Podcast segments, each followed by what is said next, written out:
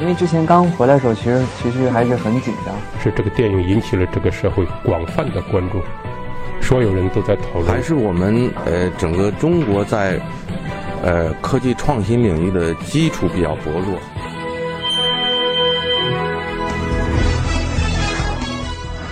影响有影响力的人，中国新闻周刊。辛辛那提交响乐团和三万美元。现在周周的排练方式不过是坐在自己的房间里听 CD 机播放交响乐，独自练习，多少显得落寂。没人知道他是不是还记得当年带着他到处参加活动和演出的刁岩叔叔。迄今为止，已经有十七年，他们再未相见。两千年五月，一场爱情大使之夜——中国特奥慈善晚会的演出，让胡厚培与刁岩之间出现了一条隐隐的裂缝。这场晚会与1999年保利剧院的演出一样，中国残联依然是主办方之一，只是演出地点变为人民大会堂。毛阿敏、刘德华、施瓦辛格也与周周同台演出。本来胡厚培打算和刁岩一起带周周去演出现场，但后来刁岩自己带着周周去了。胡厚培嘴上没说什么，但心里开始产生芥蒂。之后又发生了一件事，刁岩告诉胡厚培，国际特奥会创始人。美国前总统肯尼迪的妹妹施莱弗·肯尼迪发了一封邀请函，邀请刁岩和周周一起去美国。因为刁岩关心爱护周周，还要颁奖给刁岩。胡厚培自己想办法拿了邀请函，却发现对方只邀请了周周，并没提到刁岩。追问下，刁岩向胡厚培承认自己撒了谎。多年之后，胡厚培回忆说，刁岩的女儿在美国，但没有绿卡，他想借着周周名义让自己顺利出国，再想办法取得绿卡。这件事直接导致了胡厚培与刁岩的决裂。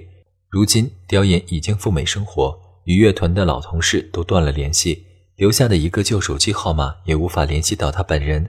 没人知道当时情况到底是否真如胡厚培，没人知道当时情况到底是否真如胡厚培所言的那样。两千年，胡厚培带着儿子周周还是去了美国演出，这一次是中国残疾人艺术团组织的集体访美，由邓普方带队。陈鲁豫担任主持人，演员除了周周，还有其他二十八位残疾人，其中包括台丽华。五年之后，他在春晚演出《千手观音》，变得家喻户晓。正式访美前，两千年八月二十九日，中国残疾人艺术团在世纪剧院组织了一场汇报演出，江泽民到场观看。在胡厚培视线的多次嘱咐下，周周在演出结束与江泽民握手时，从兜里掏出一个蓝色的小本子，江泽民为他签了一个名。在胡厚培心中，那次访美演出是周周最辉煌的顶点。演出在卡内基音乐厅，与周周合作的是美国十大交响乐团之一的辛辛那提交响乐队。胡厚培自己做了一辈子低音提琴手，做梦都不敢想象自己能在世界顶级音乐厅演出。而他的智商只有三十的儿子却做到了。美国的乐团也不介意周周不是专业的指挥，他们有经济上的考虑，一场演出会支付给乐团三万美元。多年之后，胡厚培这样对中国新闻周刊说出了当时的状况，而周周本人并不在意乐队的来历，也不在意卡内基音乐厅所象征的身份，他更在意的是这次演出后四处旅游的快乐。在博伊斯市，周周与一只大狗交上了朋友；在爱荷华州前州长家里，美国牛仔带着周周纵马驰骋。拄着拐的演出商，四十岁的周周在看电视。他趴在一个距离电视机不足五十厘米的柜子上，认真地看新闻联播。这是他从小养成的习惯，每天必看。天安门出现在电视机里。周周说：“这个地方我去过。”二零一一年，周周来北京生活，中国残疾人艺术团给周周每月一千元工资。他和父亲住在惠新东桥的中国残疾人艺术团大院里，房间十余平方米，床是上下铺。这时，周周已经成名两年。变得不太在北京逛街，因为太多人找他签名，他懒于应付。偶尔出门被要求签名，他会说：“我不是周周。”尽管因为唐氏综合症的原因，他的表达总是有点支支吾吾。那时，周周的妹妹张贤刚上大学。这一年，胡厚培和妻子将主要精力花在料理周周演出事务上，对张贤疏于关心。如今提起胡厚培，心生愧疚。周周三岁时，妹妹张贤出生。胡厚培如今并不避讳，当年是为了能有人在自己去世后照顾周周，才决定又诞下一女。张贤高中时，胡厚培找张贤谈过一次话，郑重地对他说：“以后一定要照顾哥哥周周。”那次谈话中，张贤一直沉默。胡厚培觉得，因为哥哥我才出生，是张贤心里永远的阴影。周周成名以后，张贤几乎没有去看过周周的任何一次演出，也拒绝了所有记者的采访。那时，周周虽然有名，但还没有为家庭带来多少钱。周周的母亲张慧琴已经身患胰腺癌七年。她与胡厚培那时的工资负担化疗费用捉襟见肘，他为了给女儿张贤交大学学费，咬咬牙少做了一次六千元的化疗。他的家在一栋筒子楼的七楼，身体愈发虚弱，张慧琴爬楼越来越吃力。胡厚培开始为周周私下接演出，演出都是演出商主动找上门，会给周周再安排好包括乐队在内的一切。那时一场演出的出场费最高时能达到三万元。一个地方常可以连演几场。周周的一场演出，演出商的筹备过程是这样的：先去找文化厅拿批文，再去政府机关、事业单位、国企跑票。所谓跑票，是指推销这场演出，让对方单位购买集体票。周周的演出商们大多也都是肢体残疾人，跑票和拿批文极顺利。当他们拄着拐杖出现在各个部门领导的办公室时，对方通常难以拒绝，更何况还有周周的名气加持。那几年，演出商为周周安排的合作乐团也大多是当地最好的交响乐团。周周每到一个城市演出，地方政府的官员大多也会来观看。虽然中国残疾人艺术团没有明文禁止胡厚培私下给周周接演出，但在胡厚培个人的感受中，团里的领导一直对此事不那么赞成。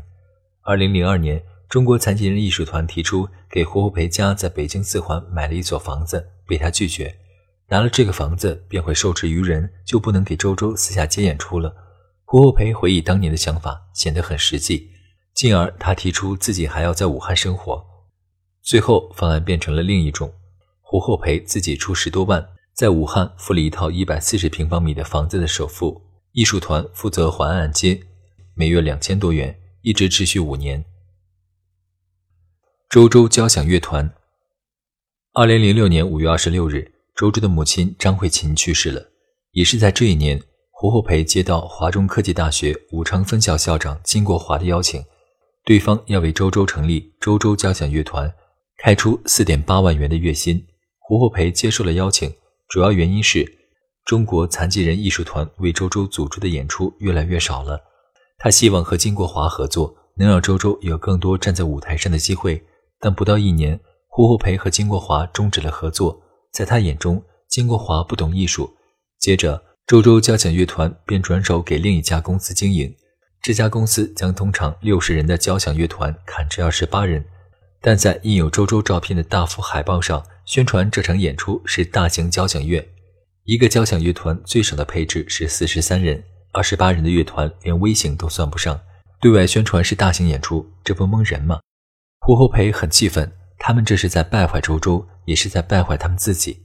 胡厚培再一次终止了合作，连续两次与人闹翻以后，周周交响乐团无人接盘。时年六十七岁的胡厚培决定自己干，即便他一辈子都没有经营过任何公司。二零零八年，胡厚培接手乐队的第一年，他就赔了不少钱。上半年南方雪灾，演出大巴和运乐器的卡车无法出行；下半年赶上奥运会。五百人以上的演出都因为安全问题的考量被叫停。这一年，周周三十岁，回武汉生活已经两年，和北京的生活相比，朋友少了很多。那时，胡厚培和周周常待在家里，两人大眼瞪小眼。周周会对他说：“无聊。”胡厚培又将周周交响乐团苦苦支撑四年。他经营乐团的底线是乐队人数不能低于四十三人，但是乐团一直赔钱。那段时间，周周演出的收入来源有两类。一类是走穴，合作乐团由演出商安排；另一种是在周周演出时，胡厚培自己提供乐队。前者胡厚培可以挣到钱，后者他总是赔钱。那几年，他不得不用前者的收入补贴后者的亏空。直到二零一三年，周周走穴的收入急剧减少，乐团实在无以为继。这一年，那些拄着拐走进政府机关的残疾人演出商也开始品尝到少有的冷落，反腐风暴席卷而来。官员们用钱谨慎了，之前他们几乎没有理由拒绝周周的演出，现在有了。很多事情都与当年不同了。当年捧红了，当年捧红了周周的电视台和报纸的影响力已被互联网消解大半，微信取代了短信，人们迅即评点一切，又抛弃一切。新成长起来的一代年轻人更乐于同步观看美剧和韩剧。对于一个智力障碍的唐氏综合症患者，是否能指挥交响乐团毫无兴趣。如今，即便周周自己无法感知周遭的时代变化，但他的个人机遇确实随事实变迁而起伏。乐团关闭以后，周周去了北京心灵之声残疾人艺术团，一家成立于1992年的民营艺术团。在心灵之声，周周的演出条件几乎是走红之后最差的。由于请交响乐团的成本高昂，心灵之声有时用民乐队代替，有时不请乐队，让周周听 CD 机，对着空气比划指挥棒，更甚的时候让周周跟着音乐表演小苹果。这些事让胡厚培很心痛。二零一六年，胡厚培带周周离开了心灵之声残疾人艺术团，同一年为周周签约了深圳点亮生命残疾人艺术团。这个乐团愿意为周周组织有交响乐队的演出，但对于四十岁的周周而言，指挥交响乐队这件事没那么重要，甚至还比不上有人陪他玩。心灵之声的演出条件虽然糟糕，但在那里，周周过得快乐。刚到深圳的一段时间里，周周非常孤僻，多数时间自己待在房间中，甚至一周也不会出门一次。直到后来，他交到了新的朋友。只是周周现在的演出也不常有交响乐团。今年四月十六日晚上，广州白云区一个山庄中，一场慈善晚会正在举办。周周在现场指挥了一场大合唱，台上周周挥舞指挥棒，台下一百多人在合唱一首红色歌曲。一九八四年，周周六岁，他在武汉歌舞剧院第一次模仿起了指挥的动作。于是，父亲胡厚培送给了他一根缠着黑色胶布的筷子，假装是一根指挥棒。那时。周周把它当做一件心爱的玩具。胡厚培没有想到，这根筷子在日后掀起了一场旷日持久的风暴，把智障的儿子送到巅峰，又落回凡尘。如今，胡厚培做了外祖父，他向中国新闻周刊记者展示外孙的照片。这双手是钢琴家的料子，他喃喃自语。他多次向女儿提及让外孙学习音乐的想法，但女儿从未应声。这个家庭已经出现了两位音乐家。一位是从业一生未能成名的低音提琴手胡厚培，另一位是患有唐氏综合症的指挥家周周。